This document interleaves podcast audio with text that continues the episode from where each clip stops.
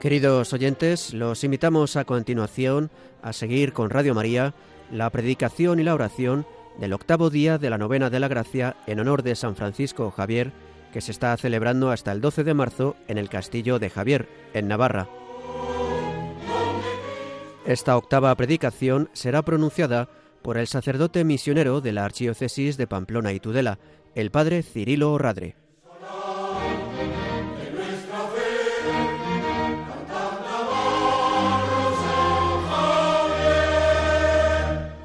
Buenas tardes, les damos la bienvenida tanto a los aquí presentes como a los que os unís a través de las diferentes emisoras de radio. Bienvenidos al santuario de Javier un día más en la celebración de esta novena de la gracia en honor a San Francisco Javier. Les invitamos a vivir esta novena de la gracia como un tiempo de encuentro con el Espíritu, siguiendo los pasos de nuestro santo patrón en el final del año jubilar del 400 aniversario de su canonización. En este octavo día de la novena, la predicación corre a cargo de don Cirilo Orradre, con el título Javier, misionero en Japón. Buenas tardes a todos. Un saludo a todos los que os habéis acercado hasta Javier y a los que escucháis esta novena por medio de la radio, especialmente a los enfermos. Soy Cirilo Orradre y soy sacerdote de esta diócesis, aunque también soy misionero del Instituto del IEM, porque tras los primeros años de formación en Pamplona, quiso ser misionero y terminé mi formación en el seminario del IEM. El entonces rector de ese seminario, Monseñor Lecuona, quien me ordenó de sacerdote y me envió a California para poder aprender inglés, tras cinco años de estudios, a mis 32 años, me enviaron a Japón. Allí estuve hasta que cumplí 75 años y volví a España. Y ahora resido en el Seminario de Pamplona con otros compañeros ya jubilados también. Quiero hablar de San Francisco de Javier y su misión en Japón, así como de mi experiencia de 45 años de misionero trabajando en ese país. He podido leer todas las cartas que Javier escribió a San Ignacio y a los compañeros de Goa y Europa, y de eso quiero hablar esta tarde. Javier va desde la India a Japón el 17 de abril de 1549, con Cosme de Torres, presbítero, y Juan Fernández, hermano, con varios japoneses jóvenes.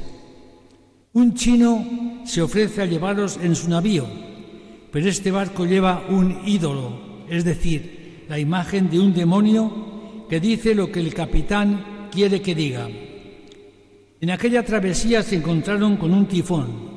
Hoy a nadie se le ocurriría hacerse al mar cuando anuncian un tifón.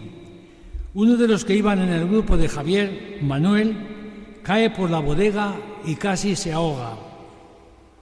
En ese movimiento brusco, la hija del capitán cae al mar y no la pueden salvar. Después de muchos gritos y lloros, el capitán consulta al ídolo y éste le dice que si Manuel hubiera muerto, la hija se hubiera salvado. Javier pasa toda la noche rezando y pidiendo a Dios que lo salve de tales peligros. Al llegar a Sanchón, les anuncian que allí hay muchos ladrones y por esa razón continúan hacia Japón donde llegarán el 15 de agosto de 1549 a la ciudad de Kagoshima, donde les brindan una gran acogida. Había ya muchos portugueses que habían ido unos años antes. Llegaron a Kagoshima, pero su deseo era ir a Kioto, donde residía el rey, pero el viento contrario se lo impedía. En cinco meses podría ser posible hacer el viaje. Kioto es una gran ciudad de 90.000 casas, con una gran universidad donde viven más de 200 bonzos. Estos bonzos son monjes y monjas budistas. Hoy en día en Japón hay más de 900 universidades. La mayor es Todai, que tiene unos 50.000 estudiantes. La Universidad Católica de Sofía es una de las mejor valoradas de todo el país. San Francisco Javier habla de los japoneses como gentes que más estiman la honra que el dinero. Son muy educados, muy belicosos. Son sobrios en el comer, pero no en el beber. Beben vino de arroz porque no hay viñas. La mayoría sabe leer y escribir. Solo tienen una esposa. Les gusta conversar y hacer preguntas. No hay ladrones porque se juegan la vida. A los extranjeros les consideran como gente inferior. Hoy es muy distinto. Se come y bebe de todo.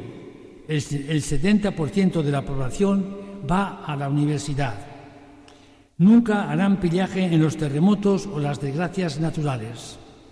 El terremoto de Kobe de hace 25 años, donde murieron 6.000 personas, todos trabajamos como hormiguitas, ayudándonos unos a otros en el mayor orden y disciplina.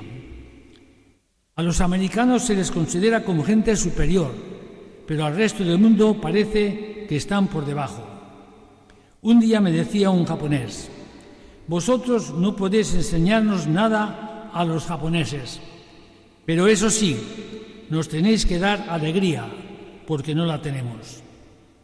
Y en otra ocasión otro me dijo, cuando más duro se me hacía el idioma, mientras vosotros prediquéis a un Dios nacido en un pesebre y muerto en una cruz, no tenéis que hacer nada aquí en Japón, porque a nosotros nos gusta pasarlo bien.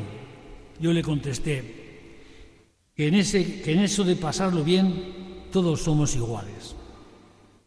Un gran problema que tiene, que tiene especialmente los jóvenes es que hay muchos que no se atreven a salir a la calle por miedo a la sociedad. Se les llama los hikikomori, encerrados en sí mismos. La sociedad japonesa es muy exigente y ellos tienen miedo a hacer el ridículo. Por eso y por otras razones hay muchos suicidios en Japón. ¿Cómo han de ser los misioneros que vayan a Japón? En la carta de Javier a Simón Rodríguez en Lisboa, le dice que los que vengan deben tener experiencia de haber sufrido mucho y que tengan letras, duchos en dialéctica para discutir con los monzos, que sean humildes, dados a la oración y al sacrificio. Cuando el rector del seminario, Monseñor Lecuona, me envió a Japón, creo que no había leído esta carta de Javier porque ni en oración ni en sacrificio daba yo la talla. Y ahora tampoco, claro. San Francisco pide a los compañeros de Goa que sean alemanes o flamencos para que puedan aguantar el frío y que traigan paños de Portugal y buen calzado, porque ahí se mueren de frío. Los trabajos en Japón serán grandes por el frío. No hay camas para dormir, hay poca comida, arroz y unas hierbas de poca sustancia, persecuciones de los monzos, muchas ocasiones para pecar y ser despreciados por todos. Decía que los japoneses son tan inoportunos que no, dejan, que no dejaban tiempo ni para rezar breviario, ni para comer, ni dormir. Y lo más triste es que no van a poder llevar lo necesario para decir misa por los muchos ladrones que se encontraban en el camino.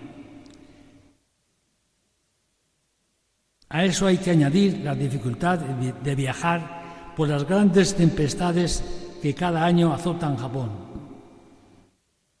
Hoy en día no hay persecuciones, nos aprecian y muchos nos envidian. Padre, me decía una señora, yo quisiera tener fe para ir a, la iglesia, pero no la tengo. Tal vez nos, respeten más que aquí en España, por lo que yo puedo oír y observar. Respetan mucho la propiedad privada y no hay robos. Lo de inoportuno sigue igual. Para cuando uno pueda hacerles una pregunta, ellos ya te han hecho cinco. Yo creo que es por no hacer, es por no hacer el ridículo si no saben contestar. A mí me pasó lo mismo en otro sentido. Llevaba diez años en Japón y todavía tenía miedo para hablar en público porque no, no quería hacer el ridículo. Me pedían una charla para jóvenes o un día de retiro y siempre me excusaba por miedo a hacer el ridículo. Así ocurrió hasta que un día me encontré con una señora que se acercó a la iglesia porque quería bautizarse y el padre Modesto, recién acabada la escuela de japonés, le dijo que tenía que, que tenía que ir a la clase de Biblia que él daba todos los martes. Y ella me dijo, Padre, en dos años que he ido no me he enterado de nada, pero me bauticé por la fe que vi que tenía aquel Padre. Ahí perdí el miedo a hablar en público, porque me dije, no es lo que tú hablas ni cómo lo hablas, sino la fe que tú transmites con tu vida. Desde entonces a todo digo que sí, cuando me piden algún trabajo por el reino de Dios. Hace unos días el delegado de misiones Oscar me pidió predicar este día de la novena de la gracia.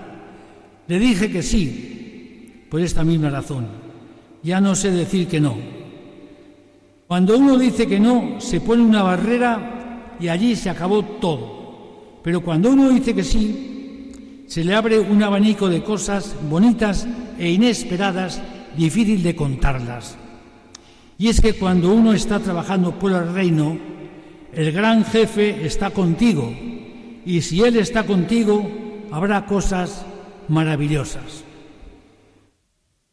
Trabajé tres años en Kamagasaki, que es la cloaca de Osaka.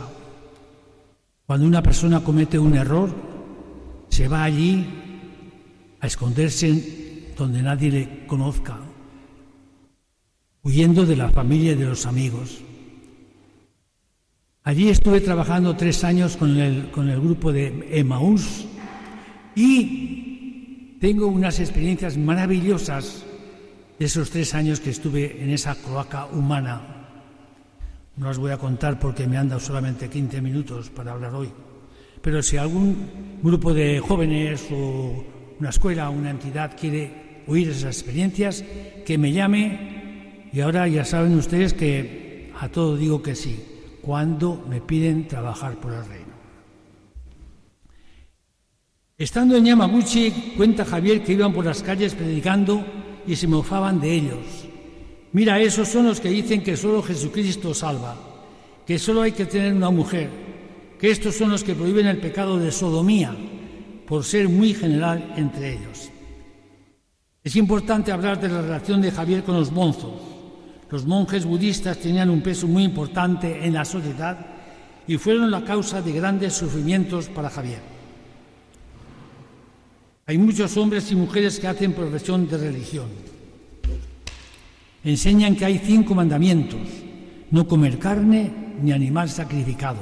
No hurtar, no fornicar, no mentir, no beber vino. Los bonzos manifiestan que ellos serán los que guarden los mandamientos por el pueblo y lo único que esperan a cambio es que los respeten y les crean. Esperan que les apoyen con limosnas, casas y rentas para sus necesidades. Así que el pueblo tiene, vía libre para pecar, convencidos de que los bonzos, con sus oraciones y cumplimiento de los mandamientos, tienen poder para sacarlos del infierno. Ellos conciben el infierno como algo temporal. Los pobres no tienen modo de salir del infierno porque no pueden dar nada a los bonzos. Javier se escandaliza ante esta realidad y le produce vergüenza esta actitud porque piden dinero y no ayudan a nadie. En sus monasterios hay niños y niñas a quienes enseñan a leer y escribir, pero con ellos cometen maldades. Todo el mundo conoce estos pecados y Javier les recrimina para que se conviertan y no pequen, pero se ríen de él y les da igual. Javier se duele de estos pecados, pero también de esa estima que el pueblo tiene de ellos. Javier tuvo largas discusiones con los monzos, a veces se enfrentaba a grupos grandes y lo hacía por medio de un intérprete, pero esto producía sus frutos y algunos que se oponían fuertemente acabaron convirtiéndose. Cuenta Javier que al afirmar que, al afirmar que Dios es creador de todas las cosas, se asustaban. Si ese Dios creador es bueno, ¿por qué creo también a los demonios? Si es misericordioso, ¿por qué es tan cruel castigando con el infierno? ¿Por qué ha dispuesto unos mandamientos tan difíciles de guardar? Y Javier va dando respuesta a estas cuestiones y les va convenciendo. Jamás he visto gente tan deseosa de saber y de preguntar, dice Javier. No conocían cosas como que la tierra era redonda, ni por qué ocurre la lluvia o la nieve, y otras muchas cosas semejantes. Nos tenían por hombres doctos y eso ayudó a que dieran crédito a nuestras palabras. Después de unos meses logró que unos 500 se bautizaran. Son muy buenos y nos quieren mucho, dice Javier. Ellos manifiestan algunas dudas por sus antepasados, que piensan que están en el infierno por no adorar a Dios que Javier anuncia. ¿Por qué les dejó ir al infierno sin antes avisarles? Lo mismo le ocurrió al padre Arrupe con un grupo de estudiantes que dejaron de ir a la catequesis. Si hay que creer en Dios y bautizarse para ir al cielo, nuestros abuelos eran gente muy buena y no se bautizaron. Seguro que están en el cielo y dejaron de venir a la catequesis. Yo estuve diez años en la isla de Awaji la mayor parte de la gente se dedicaba a la agricultura y vi a muchas personas mayores que no podían ponerse derechos porque desde niños habían estado trabajando en el campo. Era curioso que antes de ir a trabajar dedicaban un rato a rezar en su altar budista. Ante estas gentes yo me quito el sombrero. Hoy los budistas ya no tienen el peso que tenían, pero son muy respetados. Celebran el matrimonio y van por las casas rezando por los difuntos. A veces nos reuníamos con ellos y con los protestantes para rezar. Tratamos siempre de respetarnos y unidos a hacer un mundo más humano. En la carta a Simón Rodríguez le dice Javier que en unos días partirá para China los portugueses le contaban maravillas de aquel país. Piensa que en ese mismo año de 1552 irá a donde está el rey de China. De Japón solo hay unas 80 leguas. Javier ya tiene canas, pero dice que nunca ha estado con tanta salud como hasta ahora. Es curioso que, que Javier no aprendió japonés. Manifiesta en varias ocasiones que si supiera la lengua haría más cristiano. ¿Por qué no aprendió el idioma? Dice que le resulta muy difícil y le influyó su intención de ir a China porque de allí venía toda la cultura y todas las sectas. Yo creo que se estaba guardando para aprender chino. El gran celo que tenía Javier para hacer cristianos lo llevó a cabo por medio de intérprete y de ese modo pudo dialogar con los monzos y así tuvo éxito. Dice que se hicieron muchos cristianos, empezando por los que más se oponían en las discusiones. Hoy en día todos los misioneros hablamos japonés porque hemos dedicado muchos años a aprender la lengua y todo por el reino. No conozco a nadie que haya ido por negocio o dinero que haya sido capaz de perder dos años de su vida aprendiendo esta lengua. San Francisco Javier también dice que no tiene familiares y amigos que le ayuden. Se siente como un niño que no entiende nada. Cuando yo llegué a Japón, el padre Manso, burgalés, que ya es muy viejito, me recibió en su casa y así me sentí muy acogido. La escuela fue costeada por el IEM, así que para, para mí todo fue más fácil que para Javier aunque yo también me sentí como un niño que oye y no entiende, que quiere hablar y no puede. Me ocurrió a los 20 días estar en Japón que fui a la peluquería sin intérprete, pensando que con sentarme delante del espejo no habría problemas. Llevaba entonces el pelo cortado al cepillo y para atrás. Volví a casa peinado a raya a pesar de mis esfuerzos por decir con gestos a la peluquera que así no, Al llegar a casa mis compañeros se rieron todo lo que quisieron con mi nuevo look. Yo estaba muy enfadado. No solamente eso, sino que tuve que comprarme un peine para peinarme la raya.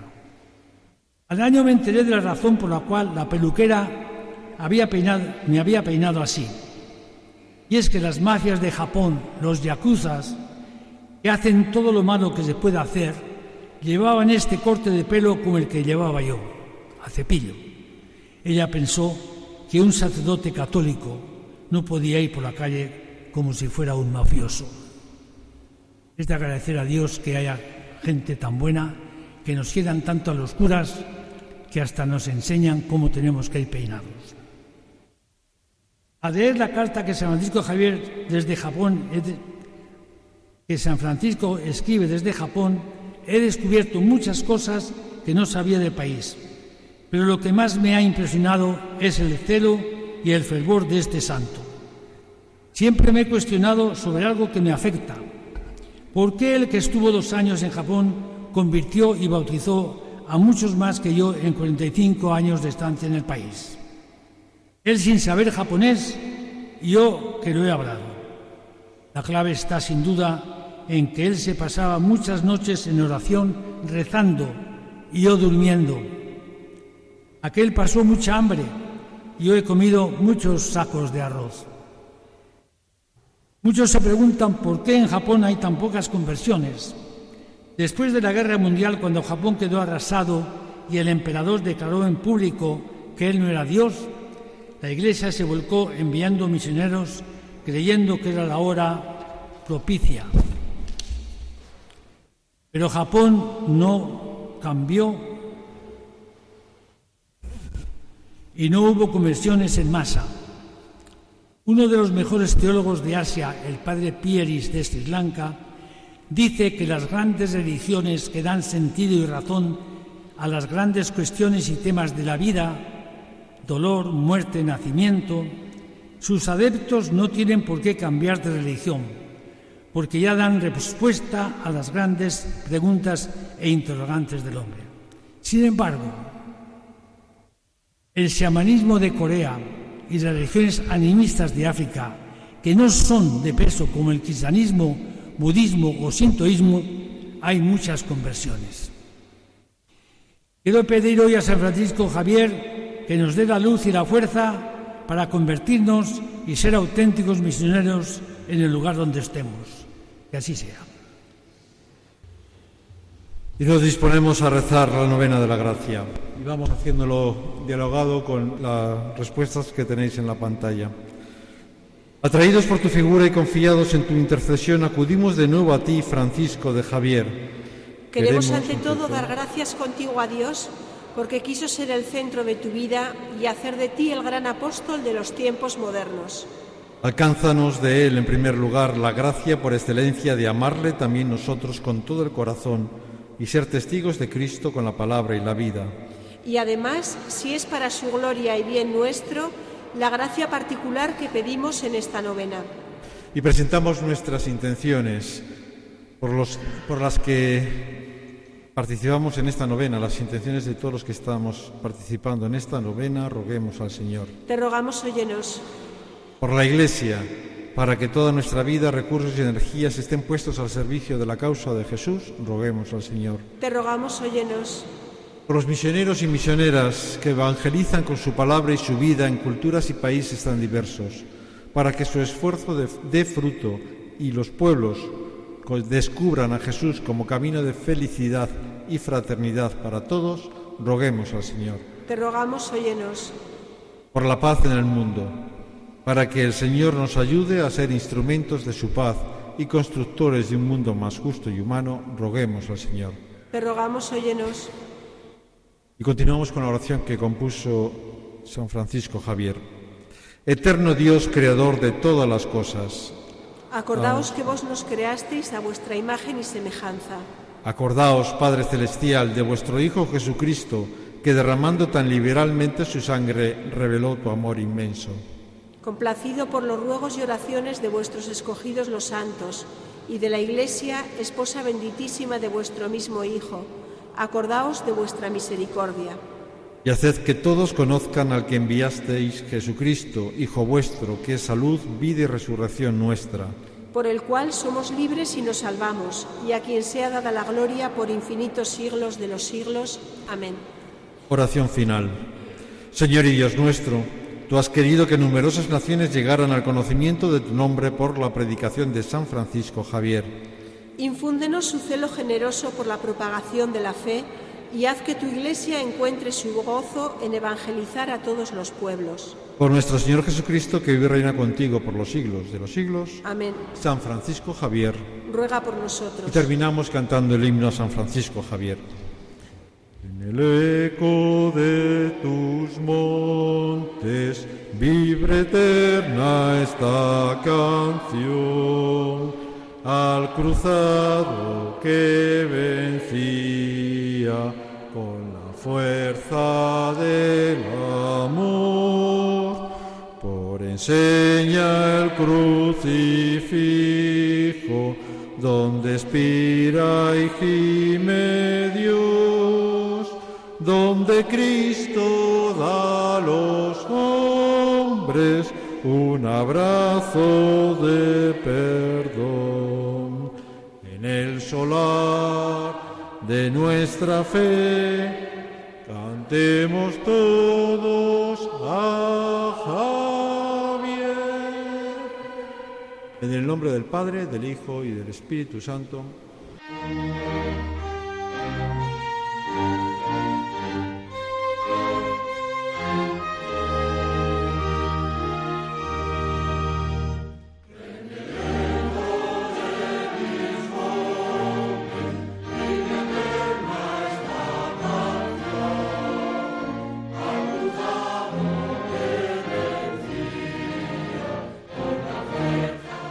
Así, queridos oyentes, concluye la predicación y la oración del octavo día de la novena de la gracia en honor de San Francisco Javier. Esta octava predicación ha sido pronunciada por el sacerdote misionero de la Archidiócesis de Pamplona y Tudela, el padre Cirilo Radre.